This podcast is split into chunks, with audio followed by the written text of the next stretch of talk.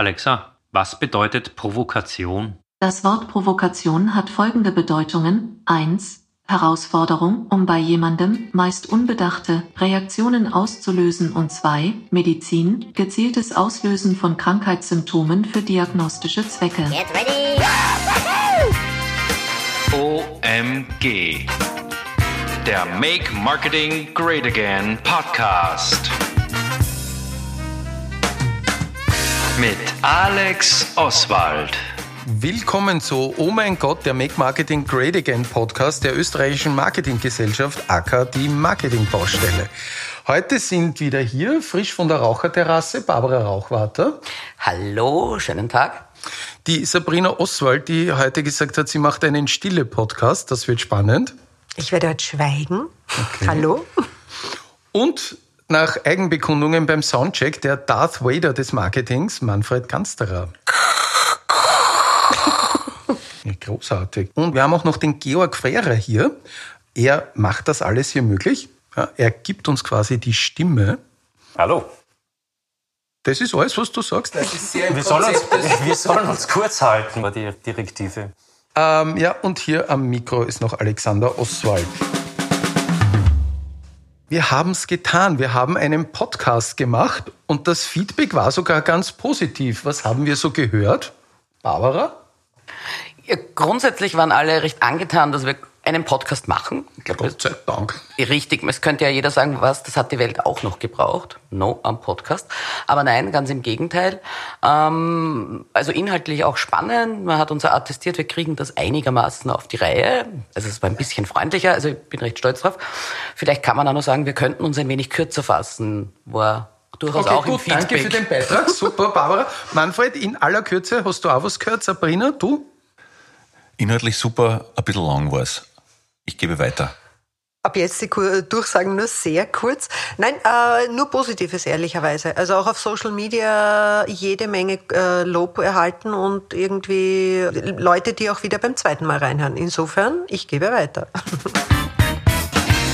Ähm, bevor wir einsteigen, noch einmal danke an alle. Ähm, wir haben es geschafft, ein Sommerfest zu organisieren. Special Thanks, würde ich sagen, an den Manfred, der die Hauptarbeit dabei geleistet hat und auch noch den Schlussdienst gemacht hat, was, glaube ich, die heroischste Leistung war. Ja, es ist ein Scheißjob, jemand muss ihn machen. Aber Den- es, den war, es war wunderbar zu sehen, wie sehr sich Menschen in diesen Zeiten über ein Fest freuen, oder? Ja, man hat eigentlich nur eine Location bereitstellen müssen, ein bisschen ein paar Ripperl aufs Grill, ein paar Salate hinstellen, ein paar Getränke und Na gut, jetzt hast du unsere Leistung geschmälert. Das ist jetzt wieder blöd. Stimmung war überbordend. Ja, war toll, ne? Die Besucheranzahl auch. Also man hat gemerkt, wir waren All-Time-High. Ne? Aber eine Konstante in dem Ganzen war schon, dass alle gesagt haben, äh, es ist schön, dass der Event Outdoor ist und sie nehmen ihn jetzt wahr, um dann eben sich eher die Sachen, die Indoor sind, ein bisschen zu ersparen. Also de facto haben alle ein bisschen äh, mulmigen Magen vor dem Herbst. Wir werden heute über paar aktuelle Dinge im Marketing sprechen, unter anderem kurz die Digitalsteuer, das ist ja so ein Highlight, und über Provokation im Marketing, weil sich das irgendwie so als wahnsinnig guten Anschluss an das letzte Mal zum Thema Haltung ergibt. Ich finde, das ist ein super Anschluss an die Digitalsteuer. genau, die Provokation per se.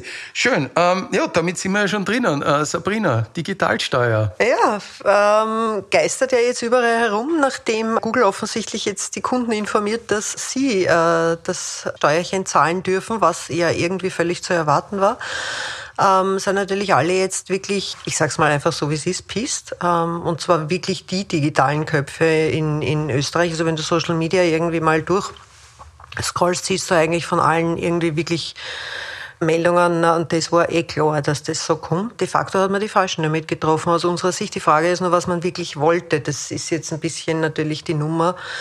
Ja, wollte man nicht einfach man? irgendwie, naja, nachdem es auf EU-Ebene ja auch stattgefunden hat, äh, oder respektive von dort ja irgendwie als große Vorgabe formuliert worden, haben wir eine sehr schlechte Version in Österreich davon irgendwie runterdekliniert. Ähm, und de facto ist es jetzt so, dass es eigentlich, wenn man so will, ein Ausgleich eigentlich zu dem Print, TV, Wollte sagen. sonstigen Thema ist. Also, weil ich- ja, ich fühle mich so ein bisschen in die Printisierung der digitalen Welt zurückversetzt. Also Werbeabgabe auf Anzeigen im Print kennt man ja in Österreich schon lange, exakt 5 Prozent, zahlt der Auftraggeber Auftraggeber, also ähm, genau die Situation. Mir ist nicht ganz nachvollziehbar, warum wir beschließen, diese Spendings auch noch einmal zu belasten, von denen, wo wir ohne dies wissen, dass es derzeit tatsächlich mit der Werbung ohne dies nicht bergauf geht. Ja. Ja, aber es ist ja, ich meine, A, dass es die Auftraggeber zahlen, oh mein Gott, das konnte niemand vorhersehen. Also das ist ja wohl wirklich lächerlich. Aber eigentlich ist ja eine Frechheit, dass in Zeiten von Corona, wo es die Unternehmen schwer haben, man jetzt quasi die Digitalbudgets um 5% gekürzt hat. Ne? De facto ist es so, ja.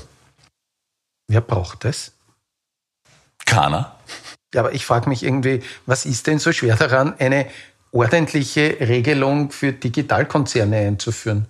Ich weiß es nicht. Ich weiß, dass von vielen Seiten lobbyiert wurde gegen dieses Thema, dass es aber offensichtlich nicht angekommen ist der wir, haben, wir haben das eh auch so resümiert und es gibt einen, äh, von einem Steuerexperten eine sehr schöne Zusammenfassung. Wir haben nämlich in Österreich es auch noch geschafft, dass wir eigentlich nicht das Optimum rausholen de facto. Weil der hat das irgendwie so zusammengefasst, während die Einführung einer digitalen Betriebsstätte gut 300 Millionen Euro bringen würde und sich auch mit der Digitalsteuer der EU-Kommission noch Mehreinnahmen von rund 80 Millionen Euro realisieren ließen, bringt der Vorschlag äh, der Bundesregierung, der jetzt quasi amtlich ist, le lediglich 15 Millionen Euro. Das ist ein Schuss ins Knie, wie man so schön sagt, eigentlich. Ne? Wenn man jetzt böswillig wäre, könnte man nicht ausreichende Expertise auf dem Gebiet unterstellen. Ja, das ist es ja fix so, weil jetzt gibt es ja auch noch dieses Privacy Shield-Urteil. Ähm, und jetzt haben es viele Unternehmen noch schwerer, irgendwo digital zu werben, weil sie eigentlich gewisse Technologien gar nicht mehr einsetzen dürfen. Also wenn da schon sonst nicht Fahrt ist und du jetzt 5% weniger Digitalbudget hast, dann soll doch deine Arbeit komplizierter sein. Ne? Was ist die Lösung dafür? Wissen wir das eigentlich? Ich glaube, das weiß keiner. Das ist doch beruhigend, ne? Läuft. Also wenn irgendjemand von euch weiß, ähm, was man wirklich da tun könnte, dann meldet euch doch bei uns. Wir reden gerne dann im Podcast darüber. Gut. Wir haben das letzte Mal über Haltung gesprochen und da passt ja so nahtlos dran das Thema Provokation im Marketing. Was sind denn so aktuelle Beispiele, wo man sich eigentlich wirklich provoziert fühlen könnte? True Fruits fällt mir da natürlich sofort immer ein. Der Klassiker der Provokation. Ja, weil die treiben das wirklich auf die Spitze und sehr bewusst und äh, durchaus auch äh, gewisse Grenzen überschreitend. Smoothie, ein Smoothie-Hersteller, äh, der sehr, sehr polarisierende, hauptsächlich Außenwerbekampagnen macht.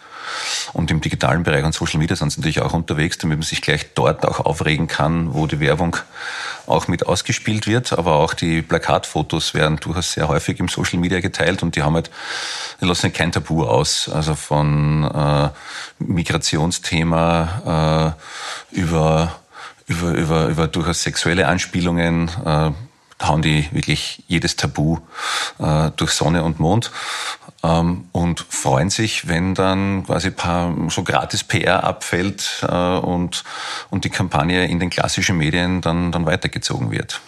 Also die leben nach dem Motto, egal welche Kommunikation, ob gut oder schlecht, Hauptsache Kommunikation. Also aus deiner Sicht ist das professionell und geplant?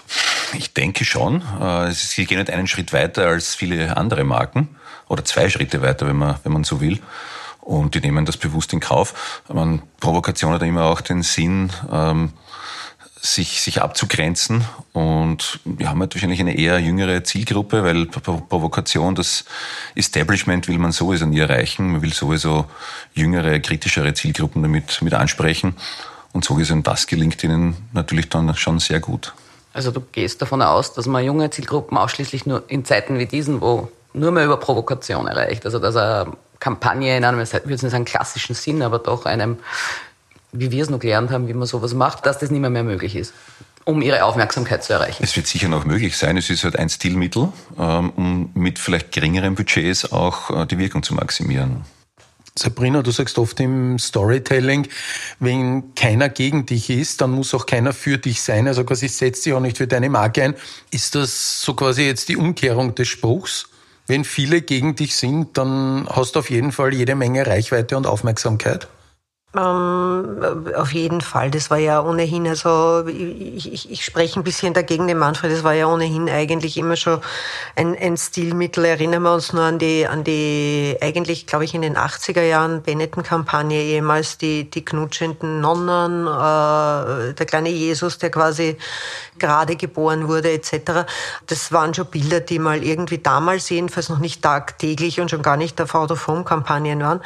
Ähm, per se funktioniert es einfach. Äh, man muss sagen, solange du Geld damit verdienen kannst, ist der ureigenste, also die Kerndefinition von Marketing damit erfüllt. Ob das jetzt richtig ist und wo das eigentlich wirklich hinführt, weiß ich ehrlicherweise nicht, weil es hat ja jetzt nicht notwendigerweise was mit Storytelling zu tun, weil es einfach irgendwie in the face ist. Ja, Per se merke ich immer wieder, und jetzt haben wir gerade auch wieder einen Fall, wir haben es letztens auch bei uns gepostet, äh, die Crazy Cheese Geschichte, die in Österreich gerade ja, ganz viele irgendwie aufregt. Wer es noch nicht kennt, es ist wirklich sehenswert. Es ist ein Laden, der Gouda mit Champagner verkauft. Ähm, der Kerl dahinter, Roland Ludomirska, tritt wahnsinnig gern äh, vor die Kamera. Ein, ein äh, mittelalterlicher Super-Hipster und nimmt quasi Champagner und Servietten und wischt es mit 500 Euro Scheinen trocken. Ähm, das ist, ja, es lässt auch kein Auge trocken in dem Fall, aber per se, es fun muss funktionieren, sonst wäre er irgendwie nicht dort, wo er gerade ist. Also irgendwer kauft das Zeug tatsächlich um unglaubliche Apothekerpreise ich weiß es nicht. Äh, ich glaube halt einfach, dass wir in Zeiten von der kompletten, äh, von kompletter Überzeichnung drinnen sind. Wurscht, ob das jetzt eben, du hast das vorher in der internen Diskussion gesagt, Trump ist oder ob es ein Ludomirska mit seinem Crazy Cheese ist. Ich, äh, die drehen alle den, den, den Pegel schon sehr weit nach oben aus meinem Gefühl. Man könnte dem Crazy Cheese natürlich jetzt handwerklich zugute halten, dass es wenigstens produktbezogen ist. Mhm. Wohingegen Benetton war ja doch sehr abgekoppelt. Total weg vom Produkt, vom, stimmt. Vom Produkt und Marken. Absolut, ja vom Produkt zumindest. Ja. ja. Also da war kein Erlebnis mehr, eher äh, verbreitetes Erlebnis als Käse aus der Luxusklasse. Quasi. Kurze Frage, war die Empörung vielleicht früher genau gleich groß, aber weil es kein Social Media gab, hat es keiner mitgekriegt. Also Würde ich so da wurde sagen. halt das, was in den Medien war, quasi, oder was die Medien wiedergegeben haben, an Empörung berichtet, aber es konnten halt nicht irgendwie 10 Millionen Menschen gleichzeitig es rausbrüllen. Würden auch keine 10 Millionen Menschen Crazy Cheese kennen, wenn es Social Media nicht gäbe. Genau. Weil würde das über eine klassische Kampagne bis früher mal laufen müssen, dann würde sich der Käseladen, wenn ich das so sagen darf, das einfach nicht leisten können und damit wäre die Ziel Zielgruppe solcher Dinge äh, einfach sehr begrenzt. Haben wir jetzt die Trumpisierung von Marketing und Kommunikation? Gibt es ja diesen schönen Begriff postfaktisch, ne? Ja, das, genau. Da sind wir fix drinnen. Also ja? wir sind im postfaktischen Zeitalter und der hat nicht nur die Medien oder Nachrichten oder die Politik erreicht, sondern ist im also Marketing hat ja, finde ich, immer schon ein bisschen den Job gehabt, was anzupreisen, von mir aus auch zu übertreiben. Klassisch gelogen haben wir früher nicht. Naja, muss ich dich aber fragen. Manfred! Manfred okay. Also ich sag ganz ehrlich, ich glaube, jetzt gehen wir kurz äh. raus und lassen die zwei allein. Wir machen jetzt hier kurz eine Zwischenmusik. Düm, düm, düm, düm. Also Social Media hat mich, ich bin 96 ins Marketing gekommen und habe ich schon des Öfteren Botschaften von mir gegeben oder in, in der Kommunikation von mir gegeben, die objektiv nicht hundertprozentig gestimmt haben, die jetzt sehr zugespitzt waren, sehr vereinfacht waren, aber objektiv nicht immer ganz gestimmt haben. Social Media war schon der Gamechanger, der zwingt die Firmen auch zu mehr Ehrlichkeit, weil natürlich sofort äh, jeder äh, oder nach, äh, nach, nach, knapp nach Kampagnenstart sofort dann die ersten Gegenmeinungen da sind und auch eine, eine Bühne bekommen. So gesehen, das, das ist gar nicht halt, billiger. Das, genau das ist der Punkt. Genau das ist der okay. Punkt. Ja. Aber heißt das jetzt, dass wir quasi eine Polarisierung in beide Richtungen haben. Auf der einen Seite sagst du, es wird immer schwieriger, quasi, sagen wir es jetzt einmal so, ein schönes Werbegeschichtel zu erzählen, weil du aufgeklatscht wirst. Auf der anderen Seite haben wir eine klare Provokation und postfaktisch. Was bedeutet das eigentlich für die Abbau, wenn wir in ein postfaktisches Bereich hineingehen? Weniger Journalisten, mehr Kabarettisten einstellen und das Ganze lustiger schreiben? Das kann es ja nicht sein. Das kann es tatsächlich in einer Nachrichtenagentur definitiv nicht sein. Also in einer Nachrichtenagentur ist man für, aber man ist selten lustig. Ähm, tatsächlich ist es das, was wir eh tun und was wir einfach auch versuchen, äh, und die APA hat ja diesen Dienst auch, dass wir einfach versuchen, diese klassischen Geschichten, die laufen, die in Richtung Verschwörungstheorien gehen, Aluhut-Fraktion, gebraucht gern abzugeben, ich gebe Ihnen irgendwie meine noch mit, dass wir da versuchen, diese Geschichten einfach durch Fakten aufzu, äh, aufzudecken und auch klar zu machen, wo ist die Quelle, warum stimmt das nicht. Das ist ein Weg, den wir gehen. Wir sind also vor zehn Jahren hätte niemand bei uns darüber nachgedacht, dass man sowas wie Faktenchecks anbieten müsste. Was ich halt glaube und was ein bisschen schwierig ist, das ist in einen Satz noch, äh, ist, dass man meistens gegen Emotionen mit Fakten nicht ankommt. Aber bedeutet das jetzt, so quasi, ob das jetzt im Medienbereich ist, wenn du sagst, selbst die Boulevardmedien in Österreich haben eine rückgehende Reichweite, heißt das, man muss bis zu einem gewissen Grad provozieren. Das ist jetzt eine Frage der Positionierung, weil du es ansonsten gar nicht mehr an gewisse Zielgruppen schaffst. Egal, ob es jetzt ein Medium ist oder eine Marke. Kommunikation äh, will Kaufentscheidungen großteils ändern und die erste Stufe in der Kaufentscheidung ist Interesse. Mhm, und genau. wir haben einen Aufmerksamkeits-, einen Kampf um die Aufmerksamkeit, das ist ja die Währung. Und es ist oft noch, wer am lautesten schreit, wird dann noch am ersten gehört. Und wer die wildesten Botschaften hat, wird dann vielleicht noch eher gehört. Das, äh, das ist schon eine Entwicklung. Wir haben ja noch immer noch das, die gleichen Zeitraum, wo wir Informationen aufnehmen können. Aber die Informationsflut wird ja, wird ja immer größer. Habe vorher gesagt, Social Media. Jeder ist sein, sein eigener Medienproduzent. Jeder hat quasi seinen eigenen Kanal noch mit zur Verfügung. Und die, die Like-Economy und diese kleinen Glücksgefühle, die man ja hat, wenn man ein Like auf Social Media bekommt oder ein Herzchen auf Instagram bekommt, äh, das, das, das löst ja irgendwelche Endorphin- und kleine Dopaminschübe mit aus. Und da werden wir schon drauf, oder kondizieren uns selber schon drauf, okay, je extremer, desto mehr Aufmerksamkeit bekomme ich. Also irgendwo, also es gibt ja diese Testmärkte aktuell bei Facebook und Instagram, wo sie ja beginnen, zum Beispiel das Like abzuschaffen. Also bei Instagram testen sie das ja. Ähm, denkt ihr, die haben schon beim Blick in ihre Algorithmen genau verstanden, worauf wir da hinsteuern und merken einfach, wir müssen gegensteuern, weil sonst entgleitet uns das komplett? Ich glaube eher, dass die Tests wieder abgebrochen werden, weil dann Attraktivität verliert, also Social Media dann Attraktivität verliert, weil eben dann dieser, dieser Like, den man ja erreichen will, oder diese Anerkennung, diese zählbare Anerkennung, diese messbare Anerkennung durch seine Freunde dann verloren geht. Also quasi, wir sind jetzt wieder Zauberlehrling, Gefangene all dieses Geistes, den wir aus der Flasche gelassen haben. Für mich ist ja immer noch ein Unterschied, ob ich in der Werbelinie provoziere oder ob ich tatsächlich im Produkt einfach Lüge. Ich sage das einmal, wie es ist. Ob ich einfach sage, das ist Edelklasse Ware und in Wahrheit ist es einfach billiges Massenzeug, das du dir in jedem Supermarkt irgendwie auch kaufen kannst. Ja. Also da ist für mich ja ein bisschen so die, die ethische Grenze zwischen dem, was man tun sollte. Ich möchte jetzt aber quasi diese Fragestellung Provokation im Marketing noch einmal umdrehen und einfach sagen ist, musst du dich nicht als Marketer mehr oder weniger schon auf Provokation einstellen, weil sehr überspitzt ausgedrückt sich irgendjemand immer über irgendetwas mittlerweile aufregt. Also es haben ja ganz viele Menschen herausgefunden, dass sie über Social Media jetzt eine Stimme haben, in den Kommentaren etc.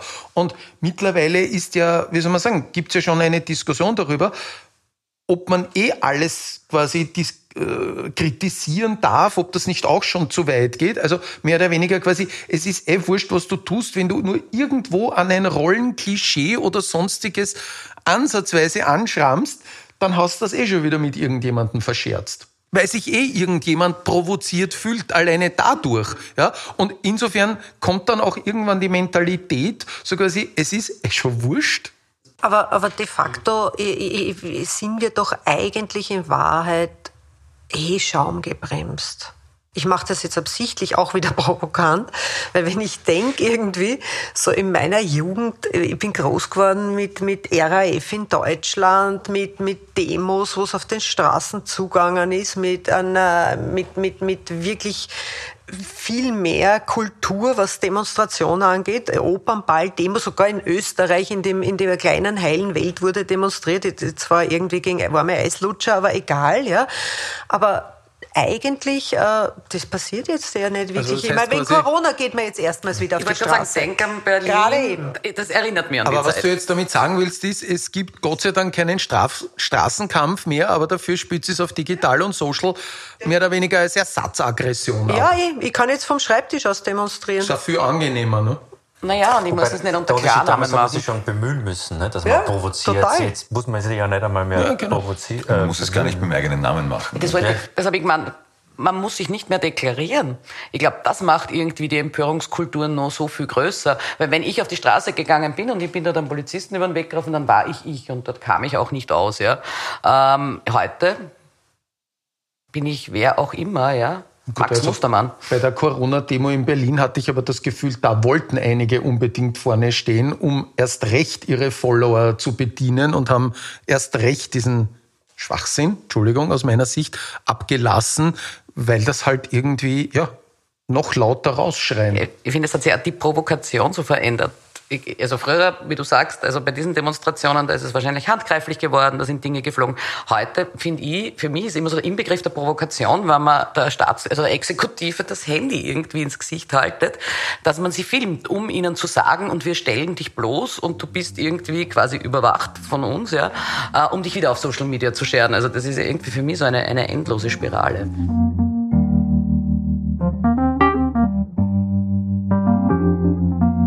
Wir kurz nochmal zurück, dass es ja wirklich schwer geworden ist, jetzt für Marketer quasi die, Das- die das Marketer auch durch diese sagen, was Welt zu jetzt, ja? navigieren.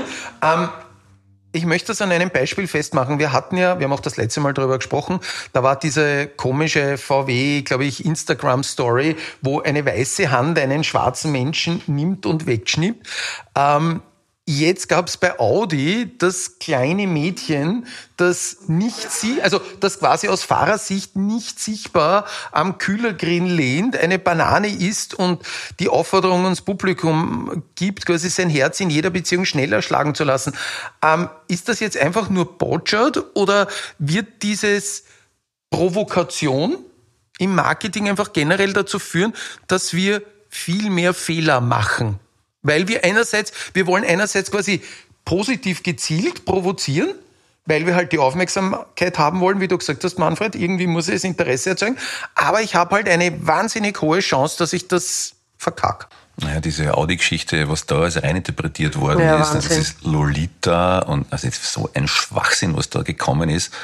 Ich finde, also meiner Meinung, wenn ich versuche, mich da in die Macher reinzuversetzen, äh, die wollten, die wollten ein herziges Kind mit dem Auto hin, in, in ein, Motiv machen, nicht mehr, nicht weniger, was dann daraus gemacht wurde von verschiedensten Seiten, mit verschiedensten Interpretationen, aus verschiedensten Blickwinkeln, äh, heute, heute dann schon für, für größtenteils sehr, sehr überzogen gehalten. ne? wie geht man jetzt damit um? Ja, Entschuldigung, sag Barbara. Ich wollte einfach nur kurz fragen, aber ganz ehrlich, also wenn ich mich jetzt in die Macher hineinversetze, ja, also früher war geiles Auto, nackte Frau. Okay, das haben sie jetzt irgendwie checkt, das provoziert auch niemanden. Das ist eigentlich, das ist der Sexismusdebatte. Jetzt habe ich ein kleines Kind, ja, hm, Kinder in der Werbung, hm, äh, für ein Produkt, das damit nichts zu verbinden hat, dann lasse ich dieses Kind eine Banane essen, ja. Man muss schon bisschen gegen die Wand knallt da einmal sein, wenn einem da nichts auffällt, was man draus machen könnte. Und hier sieht man schon die Meinungsvielfalt in den Marketingentscheidungen. es läuft. Nein, aber ist so. Klassiker zwischen Manfred und mir, oder? Nicht einer Meinung zu sein. Ja, aber we- welches Navigationskonstrukt kann man jetzt einem Marketer noch mitgeben? So quasi, so kriegst du viel Aufmerksamkeit, aber keine Watschen. Na, gar nicht. Stell dir auf Watschen ein. Krieg die Watschen und, und spann die Bauchmuskeln Okay, an, ja. andere Frage. Ist es besser heute als Marketer Watschen zu kriegen, als keine Watschen zu kriegen?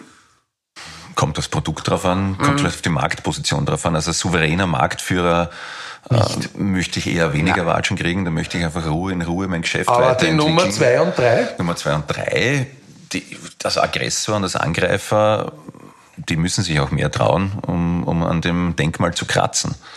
Du Manfred, ich hätte eine, ich hätte eine handelsbezogene Frage. Du kennst ja irgendwie deine, deine äh, Startzeiten eigentlich bei Mediamarkt Saturn auch noch dazu mal. Da war es ja rau und wenn es nicht quasi mit einer Klage am nächsten Tag oder einer äh, quasi, da hat sich der Mitbewerb amtlich aufgeregt sozusagen, äh, gecovert wurde, war es nicht erfolgreich. Äh, ist das eigentlich jetzt auch noch so? Ich habe ja ein bisschen das Gefühl, dass der Handel ja auch ein bisschen mehr äh, Zaumzeug mittlerweile anzieht. Also es war schon, trotz war schon härter, der starken oder? Marktposition, war schon so diese, diese ähm, dieses Mindset da, ja, das muss schon kratzen und, und äh, wer alles für alles sein will, ist nichts für niemand. Ich habe mir eher, eher leichter genau getan, weil es ja? auch zwei Marken gegeben hat. Äh, das heißt, konnte man sich auch mehr trauen, äh, weil die Wahrscheinlichkeit, dass die andere Marke dann gemacht wurde, größer war. Trotzdem, wir haben äh, offiziell, also firmenintern offiziell drei Tabus gehabt, äh, wo wir nicht angestreift sind. Das waren, das war Sex, das war Politik und das war Religion. Ja. Ich glaube, das lässt sich klar, klar summieren. Ja, weil da gehst du in einen so intimen Bereich auch rein, dass du wirklich Menschen wirklich verprellen kannst. Aber ansonsten haben wir eigentlich eh nichts auslassen. Ja. Aber wenn wir das jetzt nehmen, bei Benetton hat das Thema Religion nicht gegolten. Ja. Ich glaube einfach, dass es die, auf deine Frage vorher, ist es gut, Watschen zu kriegen oder lieber nicht? Äh, es ist eine Frage natürlich, ob ich Marktführer bin und viel zu verlieren habe. Es ist aber auch eine Frage der Markenwerte. Also ich glaube, man muss sich relativ genau anschauen, wo ist die Marke positioniert und wo steht da meine Zielgruppe. Wenn ich das jetzt in meinem B2B-Bereich, was sowieso noch mal ganz anders tickt, das Handel und das eh relativ schwer vergleichbar ist, dann weiß ich einfach schon ungefähr, wo meine Zielgruppe steht. Und ich weiß, dass ich in meinem Bereich definitiv nicht provozieren möchte, ja, weil mir das schaden würde. Und ich glaube, das muss sich jeder Marketer Marketer für sich einfach anschauen. Man auf der anderen Seite, wenn ich heute ein Käsestandel bin, irgendwo, welche moralische Verpflichtung sollte er auch immer was, haben? Ne? Du hast was super Gutes gesagt äh, mit dem, mit dem B2B-Thema. Äh, ich glaube, es gibt einfach Produktkategorien äh, und Branchen, da brauchst du das nicht überlegen. Als Bank brauche ich nicht provozieren wollen, ich brauche als Pharmakonzert nicht provo provozieren wollen. Konsumgüter, FMCG, ja gerne, da geht es sich alle mal aus. True Fruits, äh, Crazy Cheese und Co. Autohersteller sollten vielleicht auch nicht provozieren. Also Flugzeughersteller sollten es auch vielleicht lassen. Gibt es eigentlich Untersuchungen oder Studien? Ähm, welche?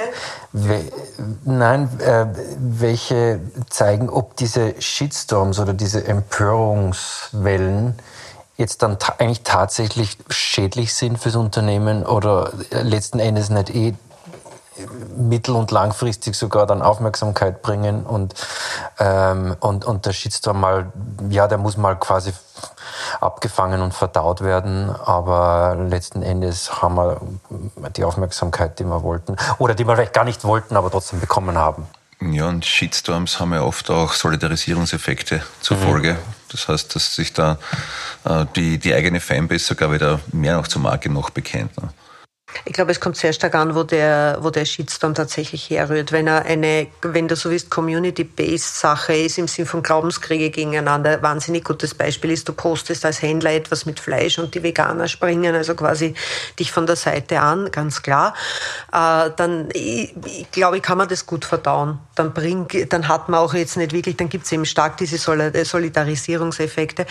Ähm, wenn ein Shitstorm daher rührt, dass du ein Produktproblem hast, dass es irgendeine Geschichte ist, ich weiß nicht, erinnert dich Alex an, an äh, Handyzeiten, irgendwas am Ohr von einem Kind explodiert, äh, ein Auto, wir erinnern uns alle an die Mercedes A-Klasse Elch-Tests, da war Social Media nicht einmal so eine große Sache. Wenn solche Sachen sind, dann, äh, dann ruinierst du wirklich Markenwert. Also da, da stampfst du echt Geld ein. Äh, bei den anderen Dingen de facto hast einmal einen Peak an, an Aufmerksamkeit, hast einen Peak an Dislikes, äh, kommst aber eigentlich plus minus irgendwie, also außer es ist ganz eine rüde Geschichte drauf.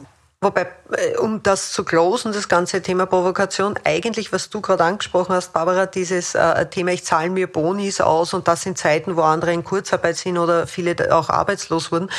Ähm, das ist ja eigentlich ein Thema, das in Wahrheit vertraglich total geregelt war und in Wahrheit völlig, also rein juristisch komplett haltbar ist, aber da geht's halt um ethische äh, Gesichtspunkte und den Punkt, mache ich es dann trotzdem oder nicht. Und ich glaube, da, diese Sensibilität würde ich jetzt einmal summieren, die ist verdammt äh, feinfühlig jetzt mittlerweile bei der Entscheidung über Kampagnen und über Kommunikation äh, zu führen. Und da braucht's, Entschuldigung, auch noch wirklich auch alle Geschlechter am Tisch weil äh, ich erlebe äh, auf beiden Seiten teilweise wahnsinnig blinde Flecken in der Interpretation von Kommunikationsleistungen und Kommunikationsarbeit. Recht haben heißt nicht immer es richtig machen. Ich glaube, das ist sowas, was man sich irgendwie bei den Themen, weil auch wenn es rechtlich und vertraglich aufs 19. Jahr geht und da ja auch nicht Covid-19 war und die Boni eh für dieses Jahr sind, fühlt sich trotzdem 20 irgendwie nicht gut an für die Leute. Und ich glaube, das ist sowas, was man sich generell, glaube ich, beim Marketingaktivitäten, wie immer man äh, sie, äh, sie aufsetzt, ein bisschen so vor Augen halten sollte. Wo ist meine Zielgruppe? Wo steht meine Marke? Wen rege ich damit auf? Ja, ich hoffe, die Diskussion war heute in der richtigen Länge. Wenn wir das Ganze posten, natürlich auch auf Social Media und wir würden uns eure Meinung interessieren. Sagt ihr uns bitte, wie viel Provokation im Marketing noch in Ordnung ist, um Aufmerksamkeit zu erzeugen. Und ansonsten hoffen wir, dass es euch gefallen hat. Tschüss. Tschüss. Und ciao. Ciao. Tschüss.